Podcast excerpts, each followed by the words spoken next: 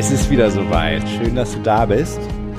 Tanja hat es heute schon mutig auf Insta angekündigt, also heute zum Tag der Aufnahme, dass am Freitag eine neue Folge rauskommt. Ich war skeptisch, weil zwei unserer vier Kinder krank sind, aber jetzt sitzen wir hier. Ich mit einem Negroni, Tanja mit einem Glas Wein und wir reden über das geile Thema, warum das Spiel zwischen Nähe und Distanz wichtig ist für eine leidenschaftliche Partnerschaft. Und diese Dynamik, die dadurch entsteht, diese Lebendigkeit, das ist total sexy, lebenswert. Und ich habe da ein Schmunzeln im Gesicht, weil ich das auch einfach aufregend finde. Weil das auch so eine Spannung in der Partnerschaft erzeugt, die total wichtig ist, vor allem wenn man lebenslang zusammen sein will, soll es ja irgendwie auch spannend bleiben und nicht nur Routine sein. Und da reden wir heute drüber, wie es gelingt, diese beiden Gegensätze, also Nähe, Distanz, so zu integrieren, dass da ein lebendiges Liebens Liebesabenteuer draus wird. Tanja, du nickst mich ab. Ja. Ich finde ja, ähm, bevor wir Sex haben, ist das schon den ganzen Tag so spürbar, weil wir dann so ein Wechselspiel von Nähe und Distanz veranstalten. Distanz im Sinne von bewusst auch so eigene Standpunkte vertreten, um sich vom anderen abzugrenzen, weil wir sind ja zwei unterschiedliche Menschen mit eigenen Grenzen und beim Sex verschmelzen wir ja. Und die Verschmelzung können wir ja nur erfahren, wenn wir auch den anderen Pol, nämlich die Distanz erleben. Geht dir das genauso? Oder hast du einfach Sex? Weil du bist ja eine Frau, bei dir geht das ja schneller. Genau, ich muss mir erst in das Thema nochmal reindenken, weil wir sind ja eigentlich über die Diskussion über Abhängigkeit und Unabhängigkeit zu diesem Thema vorgedrungen, weil wir uns ja die letzten Wochen nochmal gefragt haben, auch hinsichtlich unseres Buches, an dem wir gerade schreiben, das übrigens jetzt vorbestellbar ist. Es heißt. Warte. Tata, das Ich im Du. Nochmal, das Ich im Du. Ich buchstabiere nochmal. D-A-S. genau. Das Ich im Du. Wir sind mega happy jetzt mit dem Titel. Der Untertitel ist, du hast dein Beziehungsglück selbst in der Hand. Und es ist ab jetzt vorbestellbar und es wird mega, mega cool. Wir schreiben aktuell daran und sind deswegen auch heiß am Themen diskutieren und dann schreiben wieder beide und dann liest wieder der eine was Neues, was noch rein soll ins Buch und einfließen soll. Und so ist es ein ständiges Ping-Pong-Spiel gerade. Und es ist einfach toll und macht super Spaß und im Zuge dessen auch, was auch eine mega schöne Erfahrung ist, die ich noch teilen wollte, die Woche. Ich war in meiner Lieblingsbuchhandlung Ocelot hier in Berlin und habe ein Geschenk für unsere Patentochter gekauft. Das war schon letzte Woche, ja genau. Und dann war die Besitzerin dort, die ich total toll finde, weil die schreibt so mega gute Buchrezensionen und ich bin ein richtiger Fan von der. Und die hat dann gemeint, dass sie unseren Podcast liebt. Und sie hat mich erkannt und meinte, sie hört den und in ihrer neuen Beziehung macht, macht, äh, hilft ihr der total. Und ähm, ja, und die hören den immer gemeinsam, sie und ihr neuer Partner. Und das fand ich so schön. Ich war dann erstmal total sprachlos und habe mich so gefreut weil das einfach so schön ist, so ein Feedback zu bekommen, also auch von Leuten, denen es dann tatsächlich mega hilft und die daraus ganz viel ziehen können für ihre eigene Partnerschaft. Also vielen Dank an alle, die uns entweder live treffen und ansprechen und oder uns schreiben. Danke. Das äh, ist mega toll. Und es ist immer cool, wenn die digitale Welt sich sozusagen mit der physischen überschneidet und man tatsächlich dann ein, ein physisches Feedback sozusagen vor sich hat. Es jetzt schon öfter passiert, dass wir irgendwelche Leute getroffen haben, die unseren Podcast hören. Ähm, das ist immer ein sehr schönes Erlebnis. Da freue ich mich auch mega drauf, wenn eines Tages, auch in nicht mehr so ferner Zukunft, wir das mehr machen. Lesungen, Live-Events, Bühne, analog. Und wenn es unsere Gedanken eben jetzt in Buchform gibt. Jetzt nicht, sondern nächstes Jahr im Juni. Ja, richtig. Es wird ein prall gefülltes Buch. Und Jetzt. alle unsere Podcast-Hörerinnen sind natürlich wärmstens dann zum Book Lounge eingeladen. Wir werden auch ein Event und eine Lesung machen, aber mehr Details dann demnächst. Und ihr tut uns einen Riesengefallen und euch einen Riesengefallen, wenn ihr das Buch jetzt schon vorbestellt. Also ihr könnt das wirklich überall kaufen, gerne auf ähm, Amazon oder Thalia, irgendwelche großen Bookshops. Ähm, und genau. Oder die Buchhandlung deines Vertrauens. Weil damit, genauso wie ihr fünf Sterne am liebsten bewertet von unserem Podcast, hilft ihr uns auch in, durch die Vorbestellung das Buch einfach direkt mehr Menschen verfügbar zu machen. In diesem Sinne vorab schon mal vielen Dank für deine Unterstützung. Genau, zurück zum Thema. Genau, Abhängigkeit, Unabhängigkeit ist ja letztlich auch eine Nuance von Nähe und Distanz. Denn indem ich unabhängig bin, weiß ich, dass ich auch alleine sein kann, ohne meinen Partner. Das heißt, ich kann sowohl emotional als auch materiell für mich alleine auskommen, sorgen, erfüllt sein in meinen eigenen Grenzen. Und Abhängigkeit ist aber das, was ich in der Verschmelzung erlebe, weil ich einen anderen Menschen brauche, um eine Berührung beispielsweise wahrzunehmen. Es ist einfach was anderes, ob ich mich selber streiche oder von dem Streicheln des Partners mich abhängig machen will. Und Abhängigkeit ist aber noch so negativ besetzt. Warum ist es so? Erstmal ist es kulturell natürlich total stark geprägt durch die Emanzipation und Frauenbewegung. Es war ja ein ganz großes Ziel, erstmal unabhängig zu sein, vor allem finanziell. Und auch ein ganz wichtiger Meilenstein für erfüllte Beziehungen, weil wenn du nicht unabhängig sein kannst, hast du nicht die freie Wahl, ob du dich in Abhängigkeit begeben willst oder nicht. Und das ist ein Riesenunterschied, ob du dich in Abhängigkeit begibst, weil du es nicht anders kannst, oder weil du dich in Abhängigkeit begibst, weil du das wählst zu wollen. Genau, und auf, als Eltern zum Beispiel ist es ja aber dann so, okay, ich bin eine unabhängige Frau und begebe mich dann in eine Partnerschaft, mache mich abhängig und werde ja mit jedem Tag noch abhängiger, wenn ich dann auch Kind 1, 2, 3 bekomme, in Elternzeit gehe. Finanziell dann, meinst du? Ja, emotional auch. Emotional hätte ich eher gesagt, dass der Mann sich abhängiger macht. Also in der, wir müssen ja über eine klassische Jetzt reden wir über Abhängigkeit und Unabhängigkeit. Genau, weil ich das wichtig finde, das vorweg, um dann auf das Nähe-Distanz-Thema zu kommen. Ja. Ich finde erstmal, wenn man Kinder kriegt, steht ja die Frage erstmal an, wer kümmert sich mit dem Fokus um Care-Arbeit, wer kümmert sich um Erwerbsarbeit. Irgendeine Aufteilung wird es geben, auch wenn man es 50-50 macht, gilt es, das jetzt zu besprechen. Und eine Abhängigkeit entsteht mit Kindern immer, weil du nicht beides 100% machen kannst, bist du ja vom Partner abhängig, dass er diese diesen Rest von den 100%, die du nicht übernimmst, dass er die übernimmt. Ja, und du bist ja schon abhängig, weil du ja alleine das Kind gar nicht zeugen könntest. Ja. Du könntest es aber alleine großziehen.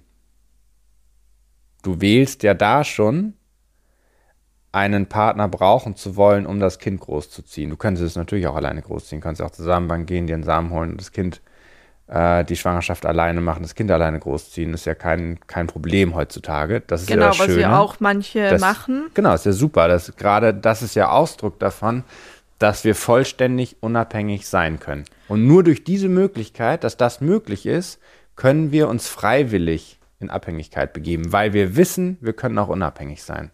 Es sei denn, du hast einen Glaubenssatz mit dir rumtragen, dass du versorgt werden musst, weil du deiner eigenen Macht nicht vertraust oder warum auch immer. Wird jetzt ein bisschen kompliziert, da zu tief reinzugehen.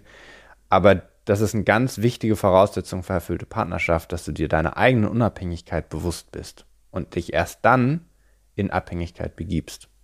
Und wenn man das so als dialektische Synthese sieht, dann hätte man als These die Abhängigkeit oder nehmen wir erstmal die Unabhängigkeit, als These erstmal die Unabhängigkeit, die Antithese wäre die Abhängigkeit.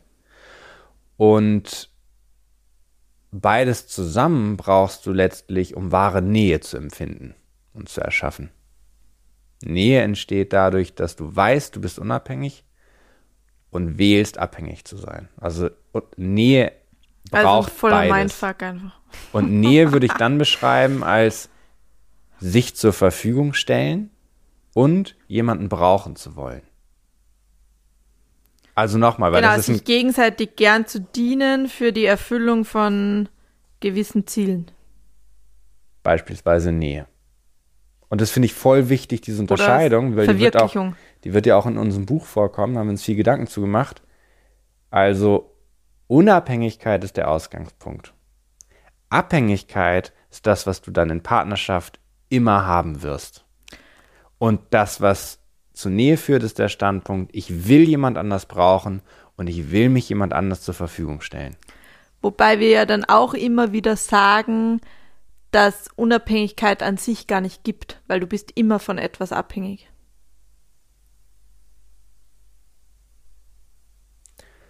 Wir beziehen das ja nur auf Partnerschaft jetzt. Mhm. Unabhängig sein von einem Partner. Sei es gleiches Geschlecht, anderes Geschlecht ist erstmal egal, aber wir reden von romantischen Partnerschaften, ähm, wo du unabhängig von dem Partner sein kannst und sein willst. Genau, aber weil manche Menschen, ich glaube vor allem Frauen, sich manchmal schwer tun, mit dem Begriff sich abhängig zu machen. Ja, jetzt kommen wir zu dem, was du Auch wenn sie das hast. alles wissen und äh, verstanden haben. Ähm, und dann die, das hilfreich sein kann, sich bewusst zu machen, du bist immer von etwas abhängig. Und selbst wenn du unabhängig bist und dann bist du zum Beispiel abhängig von deinen Kunden oder von deinem Arbeit, von deiner Arbeitgeberin. Du bist ganz von ganz viel abhängig, auf jeden Fall. Und du bist abhängig, dass du in einem Sozialsystem lebst, was dich unterstützt im Fall eines Krankheitsfalles oder wenn du in Elternzeit gehen möchtest und du bist abhängig davon, dass du in einem in einer friedvollen Umgebung lebst und so weiter. Uns hast du ja auch im Buch angefangen zu schreiben jetzt, dass du wir kommen ja aus der totalen Abhängigkeit. Als Babys brauchen wir unsere Eltern, sonst sind wir, wir sind alleine nicht überlebensfähig. Das ist ja der größte Ausdruck von Abhängigkeit. Und das ist auch gleichzeitig jetzt diese Brücke zu der Einleitung, nämlich Nähe und Distanz.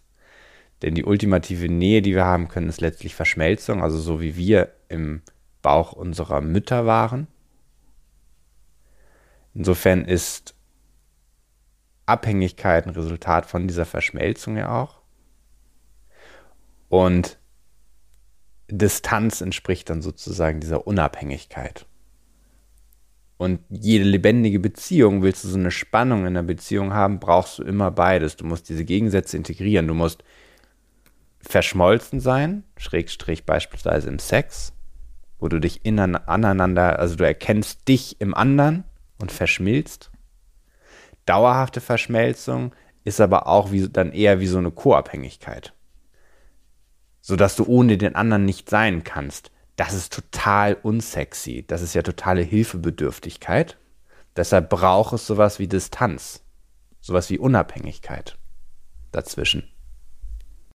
Und das finde ich eben so spannend, weil wenn wir lieben, lieben als Verb, wir empfinden Liebe als Gefühl nur dann, wenn wir etwas tun, das bei uns das Gefühl von Liebe auslöst. Also wenn ich sage, ich liebe dich, dann verbinde ich damit tatsächlich das Gefühl von Liebe und empfinde Liebe, indem ich das zu dir sage. Ich bin aber dann abhängig, weil ich erstmal dich brauche, um dir das sagen zu können. Und ich bin auch abhängig, weil ich, um diese Liebe zu fühlen, ja auch Dinge von dir brauche brauchen will. Beispielsweise, dass du mich küsst oder umarmst oder mir Komplimente machst, weil all das führt zu dem Gefühl der Liebe. Und ich habe das in einem Buch gelesen, es war schön beschrieben, indem man den anderen brauchen will, wählt man sozusagen den anderen zu seinem Helden, weil man den dazu auswählt, die eigenen Bedürfnisse erfüllen zu können. Aber ich kann ja auch lieben, wenn ich ja auch nichts zurückbekomme. Und dadurch machst du dich abhängig, Entschuldige, um den Satz noch zu Ende zu führen. Also du wählst deinen Partner als den Helden, von dem du möchtest, dass er derjenige ist, diejenige ist, die deine Bedürfnisse erfüllen darf. Was genau, das ist ja ein sehr ein Idealbild und ich kann ja aber auch jemanden lieben, wo ich nichts zurückbekomme. Dann bleibst du vollständig unabhängig, vollständig distanziert und gehst kein Risiko der Enttäuschung an. Denn in dem Moment, wo du Dann hast du Liebe oder spürst sogar vielleicht Liebe, aber hast keine Nähe. Und es ist sicher, weil du wirst nie enttäuscht. Du nimmst die Enttäuschung quasi voraus, weil du weißt, du musst keine Bedingungen für Nähe stellen und die können deshalb auch gar nicht enttäuscht werden, weil das ist ja das Spannende in einer Beziehung. Du stellst Bedingungen für deine Form von Nähe, die du haben willst und das fängt an bei, ich möchte, dass du pünktlich zu Hause bist, ich möchte, dass wir heute Abend Sex haben, ich möchte, dass wir vor dem Sex eine halbe Stunde reden, ich möchte, dass... Das klingt jetzt sehr im Befehlston. Technisch? ja, aber ist ja letztlich, wenn das, also klar kann man ja immer drüber reden, ist ja wichtig drüber zu reden, aber trotzdem hat man ja seine Needs, seine Bedürfnisse. Genau, aber die ja ganz deutlich ausgehandelt werden sollen müssen können. Also ja nicht so, dass ich sage, ich wünsche mir A, B, C, D und du hast es zu erfüllen. Damit meine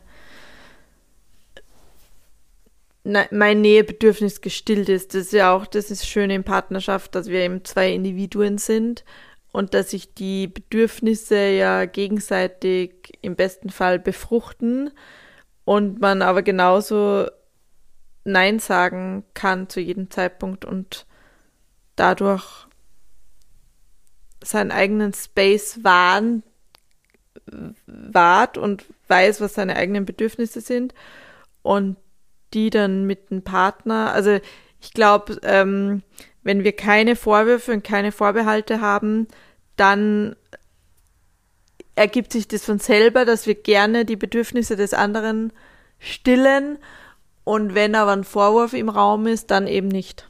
Glaube ich auch. Ich glaube auch, dass das beim Thema Sex voll oft so ist, dass wenn, dass wenn es irgendwelche Bedürfnisse gibt, die der eine hat, die der andere nicht erfüllen will, dass es schon viel früher in der Partnerschaft irgendwelche Diskrepanzen gab, die nicht geklärt sind, irgendwas, was unvollständig ist, was nicht geklärt ist. Klassiker ist ja Urlaubsplanung. Der eine will ans Meer, der andere will an die Berge. Worum geht es eigentlich?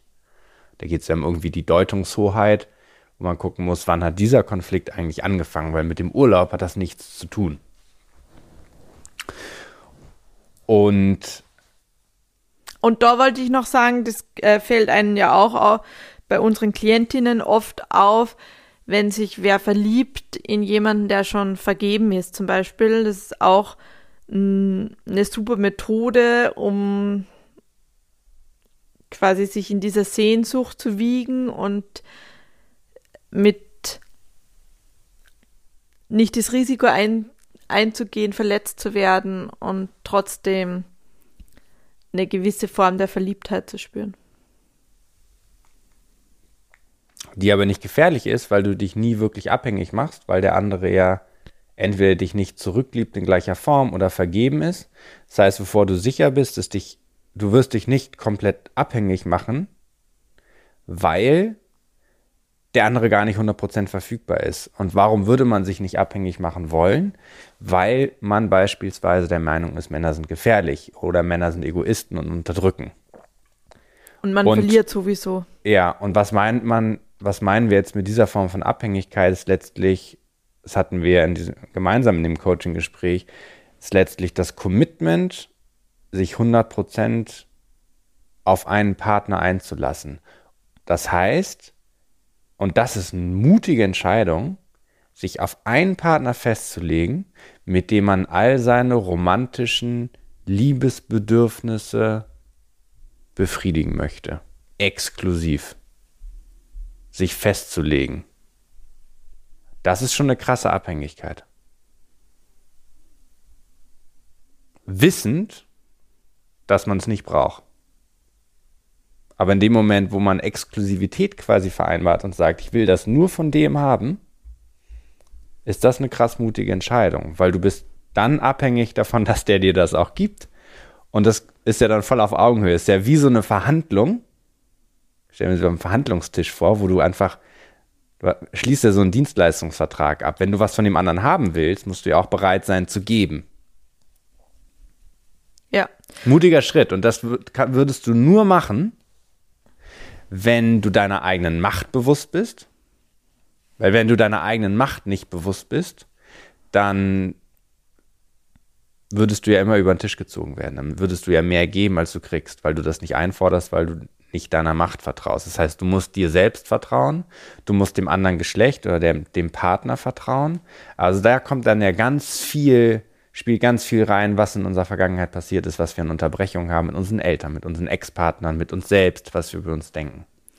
Und das haben wir ja in einer, anderen Podcast-Folge schon mal erläutert, dass äh, das Gefühl, sich alles offen zu halten und sich nicht auf einen Partner oder Partnerin festzulegen, also nicht committed zu sein, sondern sich ähm, frei zu fühlen und Freiheit zu leben, ist so, wie wenn du quasi am Bahnhof sitzt und dich nicht entscheidest, in welchen Zug du einsteigen willst, weil du möchtest ja alle Optionen offen halten und bleibst quasi dein Leben lang am Bahnhof sitzen.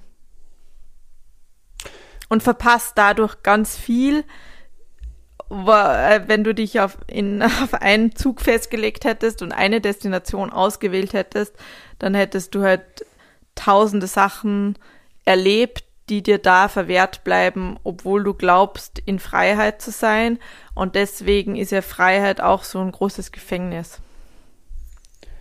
Das ist aber nur, wenn du die Sehnsucht nach Partnerschaft irgendwie hast. Genau. Weil nur dann. Mal vorausgesetzt, kein Mensch muss Partnerschaft leben müssen.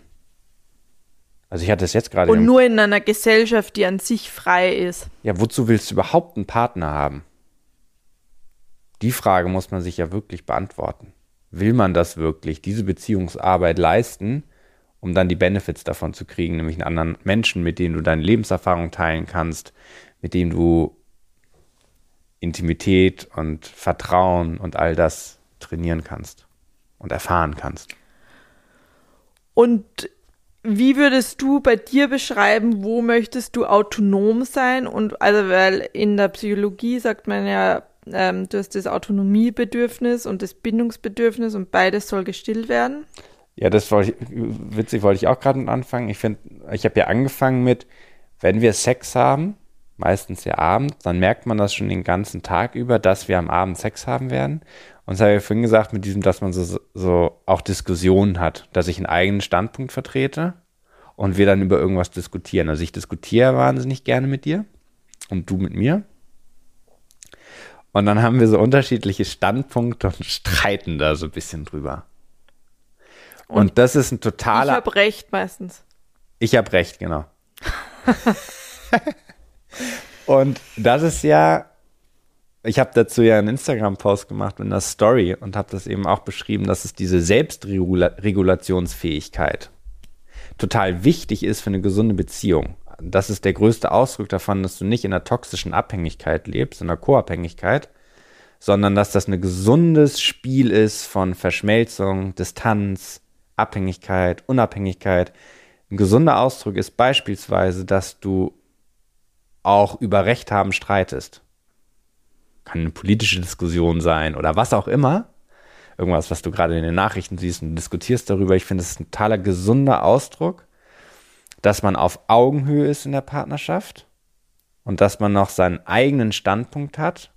Also, dass man sich geistig voneinander abgrenzt. Denn nur durch diese Abgrenzung kannst, wird ja erst die Verschmelzung wieder total interessant. Weil erst wenn du dir bewusst machst, du bist eigentlich zwei unterschiedliche Menschen, wird das ja das Ganze ja so gefährlich. Weil es unterschiedliche Standpunkte und trotzdem wagst du das, dich auf den Partner einzulassen. Das ist ja ein Wagnis. Es gibt ja keine Garantie, dass das lebenslang hält. Du hast einen riesen Verlust, wenn du dich trennen würdest, emotional wie materiell. Und es ist ja wirklich ein Wahnsinn, einen Menschen zu wählen, wo du glaubst, mit dem kannst du deine Bedingungen erfüllt bekommen, die du für eine erfüllte Partnerschaft, erfülltes Leben haben kannst. Das ist ja schon Wahnsinn. Und, die, und das Krasse ist, es geht. Mhm. Was ich total gerne mache, ist manchmal in der Stadt so verloren gehen, ganz alleine. Und wir haben ja so eine Wo ist App. Also Chris und ich können dann eigentlich immer sehen, wo der andere ist. Ich kann das nicht mehr bei dir. Warum? das geht bei mir nicht mehr. Aber du siehst immer, wo ich bin. Ja. Das ist voll gut. Aber ich äh, genieße es eh manchmal, das auszustellen, dass keiner weiß, wo ich bin. Wollte ich gerade sagen, ich finde es eh schön, wenn ich manchmal nicht weiß, wo du bist und mich dann auch nicht äh, melde und keiner genau weiß, wann ich jetzt komme. Jetzt das gleiche mit der Me-Time. Mhm. Da ist ja auch diese Selbstliebe, mit sich selbst Zeit zu verbringen, sich wahrzunehmen, um dann wieder festzustellen, den anderen zu vermissen und den anderen haben zu wollen und dann wieder mit dem anderen zu sein und anderen Liebe zu leben. Ist ja auch wieder dieses, diese Gegensätze zu integrieren. Dich selbst zu lieben und dann wieder den anderen lieben zu können. Ja, aber den anderen liebst du dauernd. Also auch wenn du irgendwo weg bist und Me-Time machst, liebst du den fortwährend. Aber du machst dir in dem Moment, wo du Me-Time verbringst, bewusst, dass du eine eigene Person bist, die ohne den anderen existiert. Genau. Und es ist ja Viele leben das sicher mehr wie wir aktuell, weil wir einfach zusammen arbeiten seit sieben Jahren und vier Kinder gemeinsam haben und hier in Berlin in einer Wohnung gemeinsam wohnen und einfach extrem viel Zeit miteinander verbringen. Genau, kannst du es ja auch einfach. Also ja mehr Zeit wie viele andere, die wir kennen. Und deswegen können wir das auch so aber kannst es besonders ja auch, wertschätzen, das dann zu machen dazwischen, aber so ganz alleine. Kannst es ja auch genau rumdrehen wenn du die meiste Zeit 80 Prozent des Tages alleine verbringst, dass du bewusst diese 10 Prozent, 20 Prozent, die ihr gemeinsam seid, wahrnimmst. Und ich hatte jetzt gerade wieder ein Coaching-Gespräch, da ging es darum, ähm, die hatten vier Kinder oder haben vier Kinder. Und er geht halb acht morgens aus dem Haus, kommt abends um halb neun zurück. Das ist sehr erfolgreich. Und wie viel Zeit hast du dann noch, Partnerschaft zu erschaffen? Also ich habe dann klar gesagt, es ist nicht möglich, mit diesem Pensum, mit diesem Zeitgerüst erfüllte Partnerschaft zu erschaffen, weil du eben diese Erfahrung von Gemeinsamkeit, von Verschmelzung emotional, körperlich gar nicht machen kannst. Weil das hast du in einer Folge gesagt, um halb neun, was bleibt da schon abends von dir übrig, wenn du den ganzen Tag gearbeitet hast?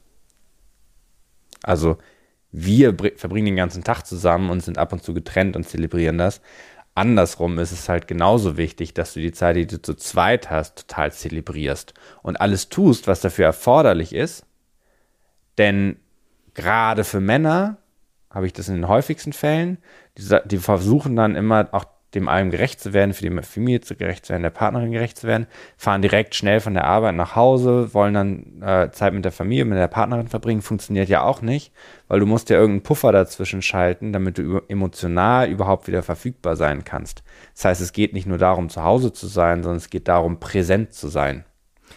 Und auch wenn du sehr wenig Zeit als Familie dann zusammen verbringst, ist es oft, dass der Partner, der mehr Zeit zu Hause ist, dann sagt, es ist anstrengender, wenn der Partner dann zu Hause ist, weil der wie so ein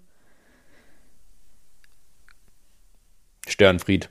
Ja, äh, das System, was sich eingespielt hat, durcheinander bringt wieder. Genau, aber jetzt kommen wir vom Thema. Ein Und das ab. führt wieder zu noch mehr Distanz dann.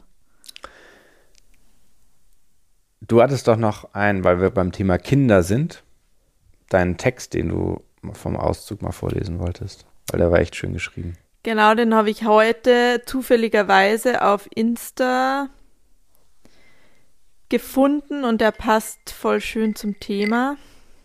Moment.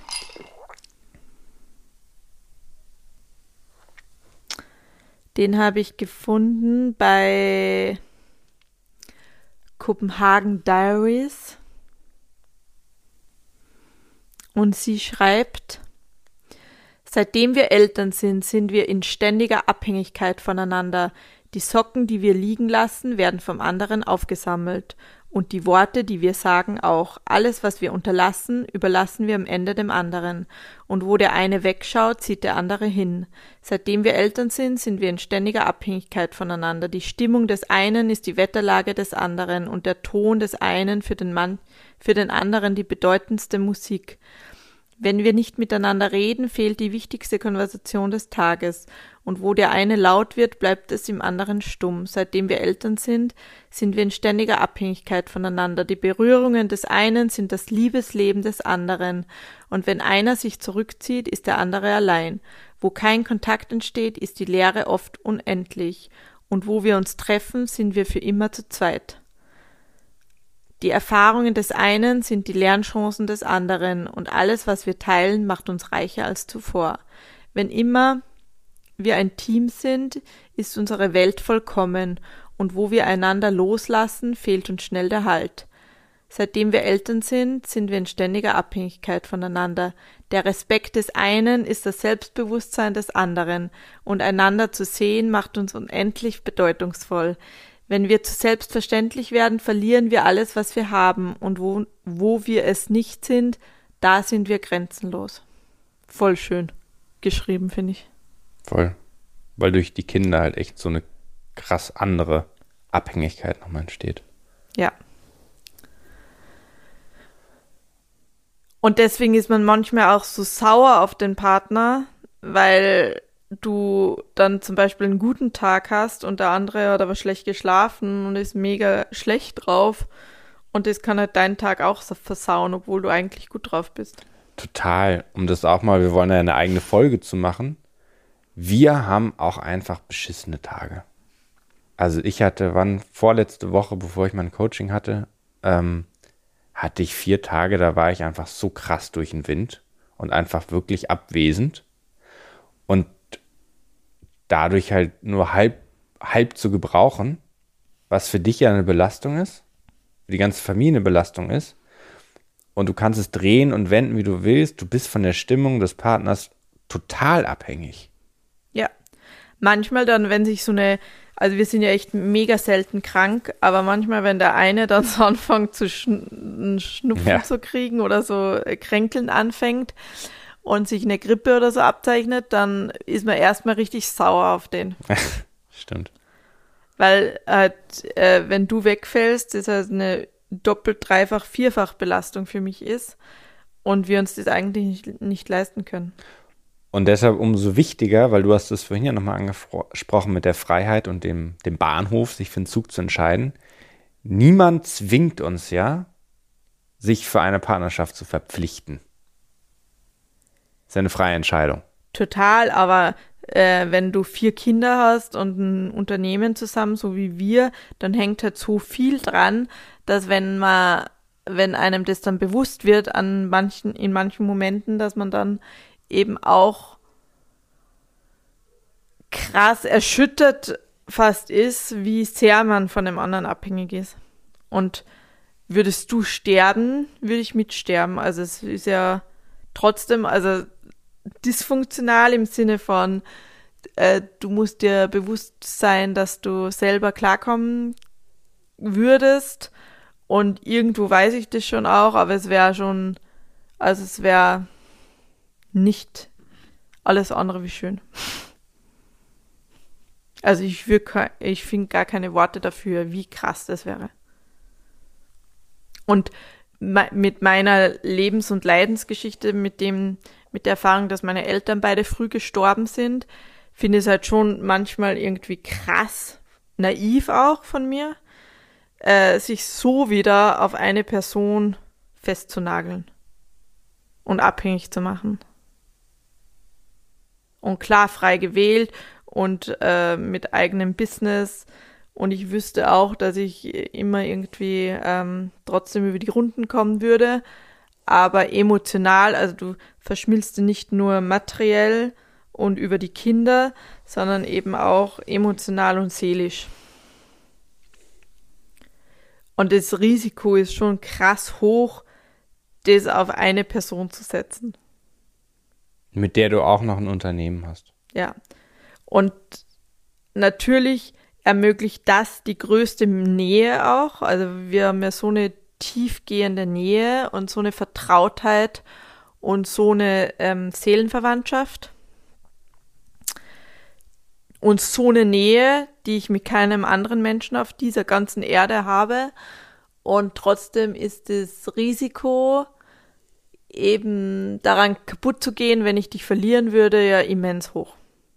Also, also wir haben krasse, rein, äh, also, stockmäßig, wie du investieren sollst. Diversifizieren, ist viele ja, offene Partnerschaften genau, haben ist eigentlich. Ja einfach das Dümmste, was du machen mehrere kannst. Partner haben. Jeder Investmentbanker wird Freunde. dir einen Vogel zeigen. Ja. Und wir leben ja in, also um es nochmal zu unterstreichen, wir leben ja in hohem Maße in Abhängigkeit voneinander. Und bevor wir uns kennengelernt haben, haben wir richtig krass Unabhängigkeit und Freiheit gelebt. Also ich würde sagen, in gleichem Maße wie wir jetzt Abhängigkeit leben, haben wir vorher Unabhängigkeit und Freiheit gelebt. Und schon, dass man irgendwie dieses Verständnis, dass man so frei und unabhängig war, auch in, mit in die Partnerschaft genommen hat, wodurch es erst möglich war, diese Form von Abhängigkeit leben zu können. Weil man wusste und weiß, wie frei und unabhängig man vorher war. Weißt du, was ich meine? Und schon auch, dass wir uns eine gewisse Freiheit im Sinne von, wie will man leben und wie schaut der Lebensentwurf aus, haben wir uns ja zu zweit dann erarbeitet. Wir sind zu zweit unabhängig und frei. Genau. das ist voller Coup, das kann man jedem empfehlen. Und äh, da werden wir nächstes Jahr einen Online-Kurs zu machen. Weil das ist echt geil. Durch die Partnerschaft sind wir dann final unabhängig und frei geworden. Weil du natürlich, wenn du allein bist und die Sehnsucht hast, Nähe zu leben, bist du ja abhängig trotzdem wieder von Nähe. Und jetzt, in Partnerschaft, haben wir diese Nähe, wir haben Polarität, wir haben Austausch, wir haben all das. Und sind Aber auch eben diese ganzen Abhängigkeiten. Freie Gestaltung, Freiheit, gemeinsam. Also auch, dass wir dann auf Reisen gehen, wann wir wollen, wie wir wollen und so weiter. Uns selbstständig gemacht haben. Das tun, was wir am liebsten tun und das von überall auf der Erde machen zu können. Das heißt letztlich. Auch die digitale Welt ermöglicht da ja mega, mega Chancen, die wir ja jetzt äh, nach deiner Kündigung bei der AG ähm, immer genutzt haben auch. Äh, und wo viele sagen, ja, okay, mit vier Kindern ist man dann mega eingesperrt und kann gar nichts mehr machen. Das ist es uns ja schon voll das Anliegen, immer das Gegenteil zu beweisen und zu sagen, nee, schau, mit vier Kindern kannst du noch mega viel machen. Genau, und es ist ja immer die Entscheidung, für was man sich committet und wo man sich einschränkt, damit steht und fällt es ja. Also wir waren ja bereit, diese Einschränkung, die eine Partnerschaft mit sich führt, einzugehen. Also diese Form von Abhängigkeit beispielsweise. Wir waren ja, oder bereit, Monogamie auch, weil. Treue, wir waren bereit, Kinder zu kriegen, die uns zeitlich einschränken. Wir waren aber zum Beispiel nicht bereit, die Arbeitszeiten von meinem alten Arbeitgeber zu akzeptieren und so weiter zu führen. Und das ist ja irgendwie, wir haben ja auch eine Folge zur Gleichberechtigung jetzt gemacht, frei zu wählen, welches Lebenskonzept man leben will, unabhängig von den Konditionierungen, ist ja der Kern von einem erfüllten Leben und gleichzeitig sich aber auch bewusst zu machen, was sind die Konsequenzen. Und dieser Schritt, verbindliche Partnerschaft einzugehen, das begegnet uns ja oft in Coaching-Gesprächen, dass man sich irgendwie eine Tür offen hält. Oder dass man auch bei einer Affäre hatte ich das jetzt, wo der Partner eine Affäre hatte, ähm, und sie sich die Frage gestellt hat, wozu eigentlich? Also läuft ja in jedem Coaching-Gespräch auch auf die Frage hinaus, wenn man Eigenverantwortung erkennen will, wozu wolltest du das auch irgendwie? Was war dein Gewinn von dieser Erfahrung? Sonst ist keine Vollständigkeit möglich. Klingt jetzt ein bisschen hart, weil es ein paar Schritte jetzt übersprungen ist.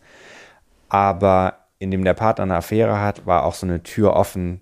Ich kann mich jederzeit trennen ohne sogar der schlecht, der Böse zu sein, weil er war ja der Böse.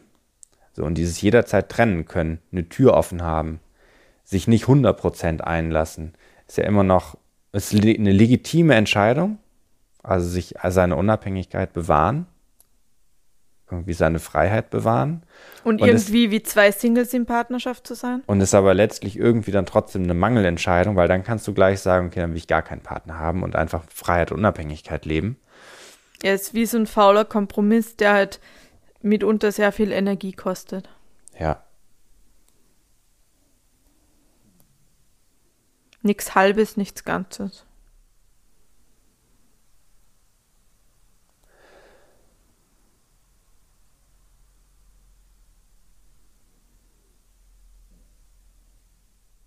Und jeder Mensch trägt ja eine bestimmte Identität mit sich durch die Gegend. Zwei, drei Klassiker sind, ich bin nicht liebenswert, ich bin nicht gut genug oder ich bin nicht wichtig. Und je nachdem, welche Identität du mit dir rumträgst, hat die immer auch totalen Einfluss drauf,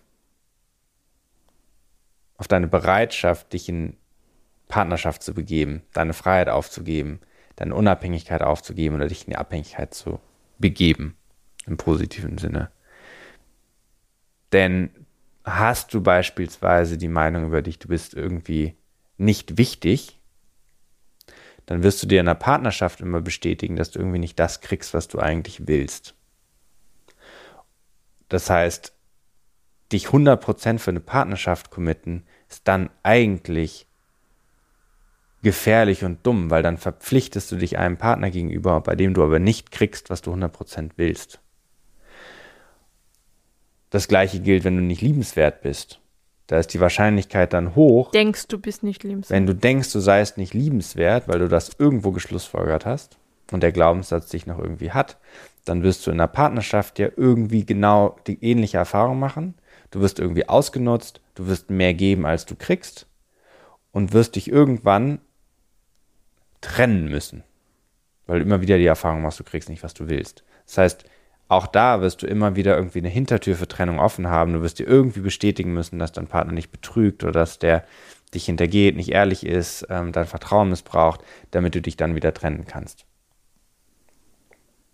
Das heißt, für 100% Commitment ist es auch erforderlich, und es ist egal, welche Identität du hast, ähm, für 100% Commitment, 100% Vertrauen, ist es eben wichtig, dass du diese ganzen Identität irgendwie dir bewusst gemacht hast. Sonst wirst du immer eine Tür offen haben.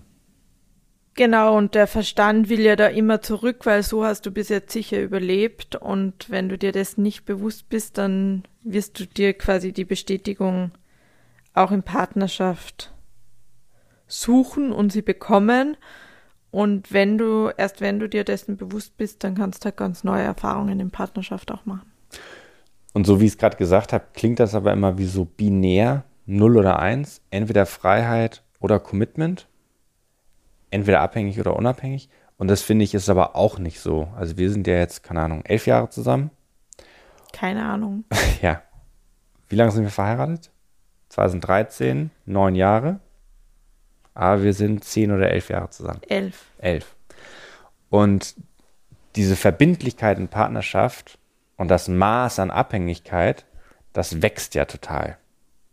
Denn umso mehr du die Erfahrung machst, dass diese Abhängigkeit sich lohnt, dass man da miteinander wächst und das Neues draus entsteht, umso mehr bist du ja bereit, mehr von dieser Abhängigkeit einzugehen. Weil das ist ja ein immer größeres Risiko, was du dadurch irgendwie eingehst, gefühlt. Aber umso mehr Gewissheit du hast, dass sich das lohnt, umso mehr Abhängigkeiten gehst du ein. Und was meine ich mit Abhängigkeiten? Sind, sind, sind all das, was man bereit ist, dem Partner zu geben äh, und Dinge, wozu man den Partner nutzt.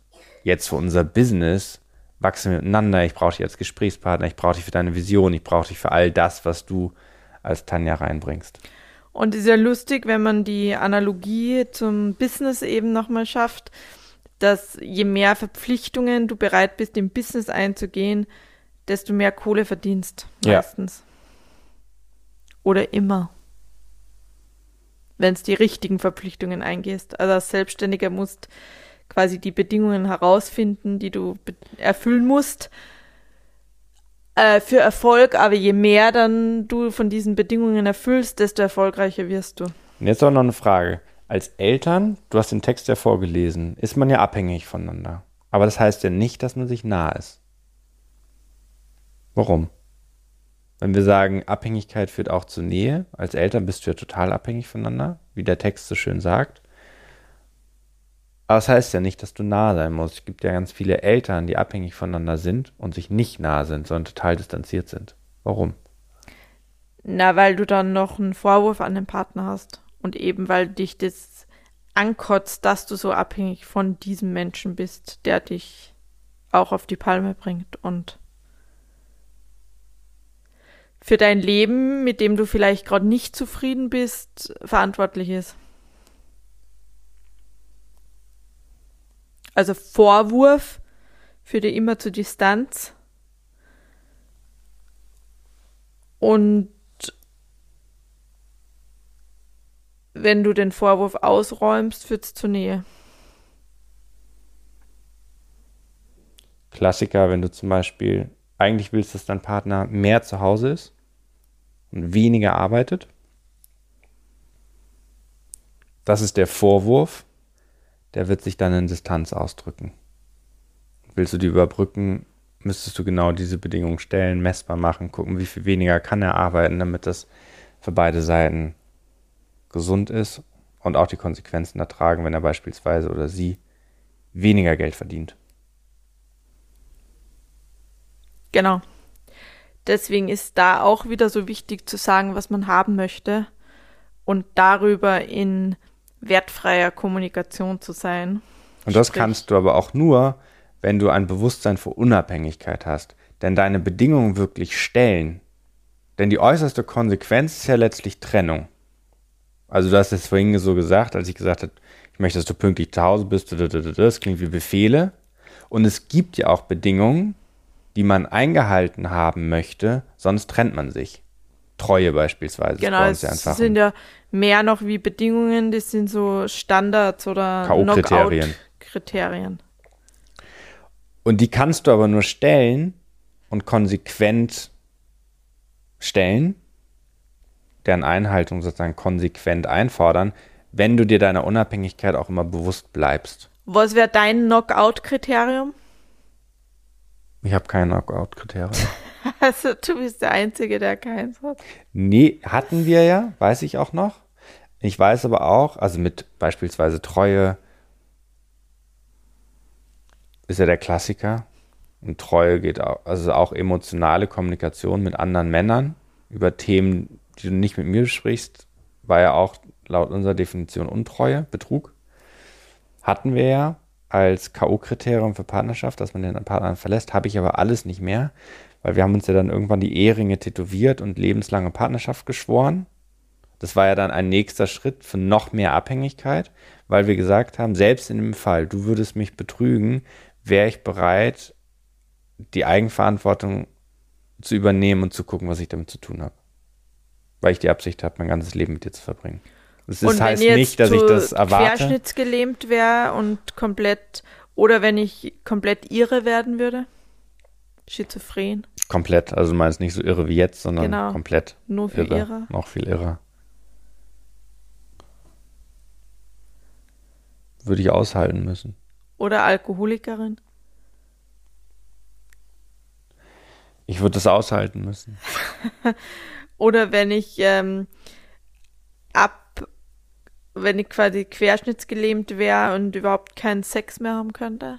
Boah, ist schwierig. Bei dem Alkoholiker-Ding denke ich ja jetzt an deine Eltern, wo du ja den Vorwurf von deiner Mutter hast, dass sie nicht konsequent gesagt hast, wenn du nicht aufhörst zu trinken, gehe ich. Und das wäre tatsächlich ihr größter Ausdruck von Liebe gewesen, wenn sie es gemacht hätte. Konsequent. Von Selbstliebe vor allem auch. Ja. Wenn du jetzt also sagst, würde ich mich, ob ich fragst, ob ich mich trennen würde, wenn du Alkoholikerin bist, ist das schwierig zu beantworten. Würdest du dich denn trennen, wenn ich Alkoholiker wäre? Ja.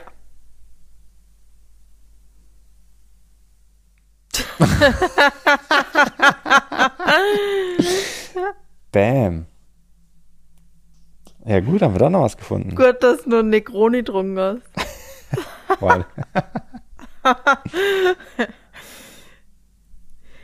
Und zwar würde ich mich für dich auch trennen.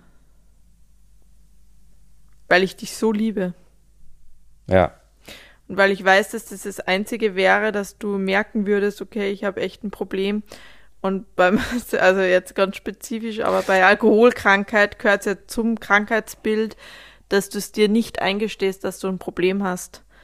Und erst wenn dir das wer so drastisch zeigt, dass du ein Problem hast und dich verlässt oder sonst was macht, ähm, ist das die einzige Chance, dass der sich das eingesteht. Das heißt, du würdest dich trennen, um mit mir zusammenzukommen wieder. Genau. Oh, das ist schön. Ja, den Gefallen würde ich dir auch tun. Aber wenn du quer, wenn ich jetzt querschnittsgelähmt wäre und keinen Sex mehr haben könnte, was würdest du dann machen? Da würde ich mit dir zusammenbleiben und ich glaube, du würdest dann irgendwann vorschlagen, dass ich mir einen Lover noch dazu holen soll. Und wenn ich meine Hände bewegen könnte und meine du Zunge? kannst zuschauen. Aber wenn ich meine Hände und meine Zunge noch weiterhin bewegen könnte? Dann kommt es äh, drauf Auf an, die Zunge an. fingerfertig. Das wäre. das weiß ich ja, aber ähm, das muss ich dann von, wenn es soweit ist, beurteilen nochmal. Okay. Aber an sich kannst mir vertrauen, dass ich äh, zusammenbleibe mit dir oder zusammenbleibe. Außer es wäre besser für dich, wenn wir uns trennen. Oder für unsere Liebe. Ich vertraue allerdings meiner Absicht, dass du lebenslang an meiner Seite bleibst und dass ich alles dafür tun werde, dass du an meiner Seite bleibst.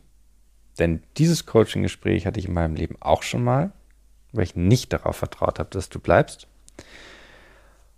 Und die tolle Erkenntnis war wirklich eben genau das, was ich gerade gesagt habe.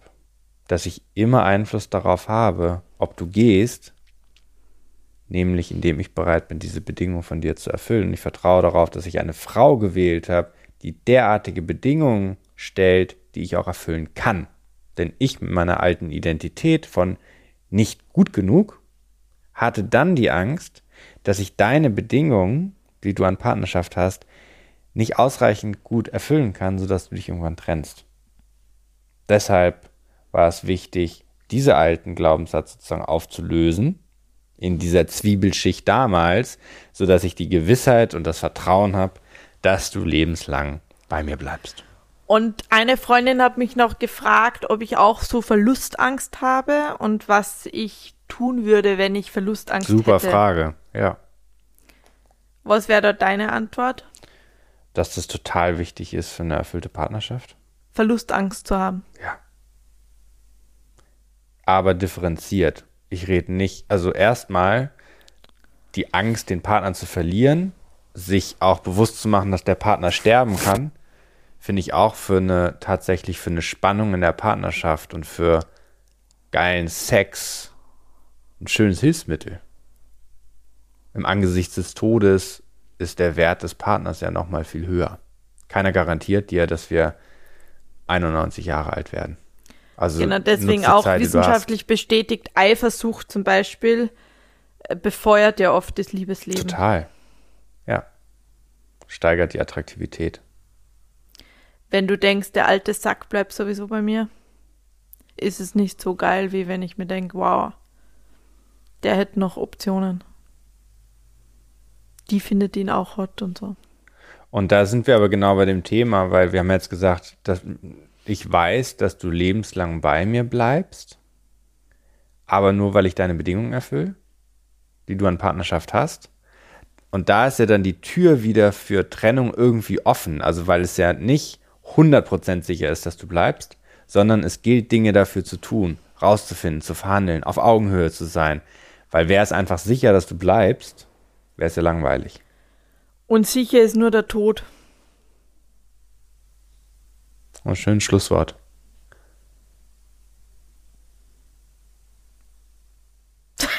das war's jetzt, oder? Ja. Nee, Oder- aber vielleicht kurz auf deine Frage Verlustangst. Das andere haben wir ja davor abgedeckt. So, Verlustangst heißt ja auch, dass du dich nicht 100% einlässt auf den Partner. Warum? Weil du den sowieso verlieren könntest. Und das habe ich ja nicht. Ich bin ja 100% committed für die Beziehung. Und wenn du jemand bist, der Verlustangst hast, also derjenige, diejenige, die gerade zuhört, dann hast du eben auch eine Erfahrung gemacht, wo du gelernt hast, es könnte gefährlich sein, sich 100% auf einen Menschen einzulassen. Deshalb benutzt du die Schutzstrategie zu glauben, du könntest ihn eh verlieren, also musst du dich nicht 100% einlassen. Und fährst du mit angezogener Handbremse? Exakt. Aber wenn du Verlustangst hast, dass deine Kinder verlieren könntest? Würde ich sagen, ist auch natürlich. Aber fährst du nicht als Mutter oder Vater mit angezogener Handbremse? Ach so, nee. Trotzdem komplett genau, würde ich auch differenzieren. Einerseits ist es ja auch total wichtig, du hast es ja ganz am Anfang gesagt, wenn man sich entscheidet, Kinder zu kriegen, schenkt man denen nicht nur das Leben, sondern den Tod mit dazu. Das ist ja eine schreckliche Vorstellung, aber es ist ja einfach tatsächlich so. Und das andere ist ja sowas wie, und sich das mal ab und zu mal bewusst zu machen. Und das andere ist aber so eine tägliche Angst, dass den Kindern was passieren könnte. Das ist ja wieder was ganz anderes. Da hast du wieder ja irgendeine Erfahrung gemacht, dass den Kindern was passieren könnte. Wo kommt das her? Oder dass du Leben kontrollieren musst, dass du Leben nicht vertrauen kannst, dass du dir nicht vertrauen kannst. Ähm, da gilt es ja dann wieder eine alte Wunde zu heilen. Aber sich grundsätzlich Endlichkeit bewusst zu machen, finde ich, hatte mal was total Anmutiges. Und Demütiges. Dankbarkeitsförderndes. Yes. Sicher ist nur der Tod. Bleiben wir bei dem Schlusswort. In diesem Sinne genießt das Spiel und den Tanz zwischen Nähe und Distanz und Verschmelzung und Hingabe und Einssein und Getrenntsein. Amen. Beziehung ist paradox. So wie das Leben. Oder das Leben besteht aus Polaritäten und wenn wir beide Pole integrieren, dann sind wir vollständig. Und wenn wir nur einen Pol leben, ist langweilig. Leben und Tod, hell und dunkel, laut und leise, Frieden und Krieg. Wow. Bunt und grau. Das ist das, was das Leben interessant macht. Laut und leise, was ein Lied interessant macht, eine Komposition, schnell und langsam. Das ist eigentlich der schönste Vergleich. Männlich und weiblich. Weil dazu wollte man nächstes Mal reden, oder? Schauen wir mal. Macht es euch Nicht schön. zu viel Commitment für die nächste Folge. Genießt euch, liebt euch und Lebt. Weil der Sinn des Lebens ist Leben. Ah ja, das ist schön. Ne? Haben es in der letzten Yoga-Stunde gesagt. The only purpose of life is living.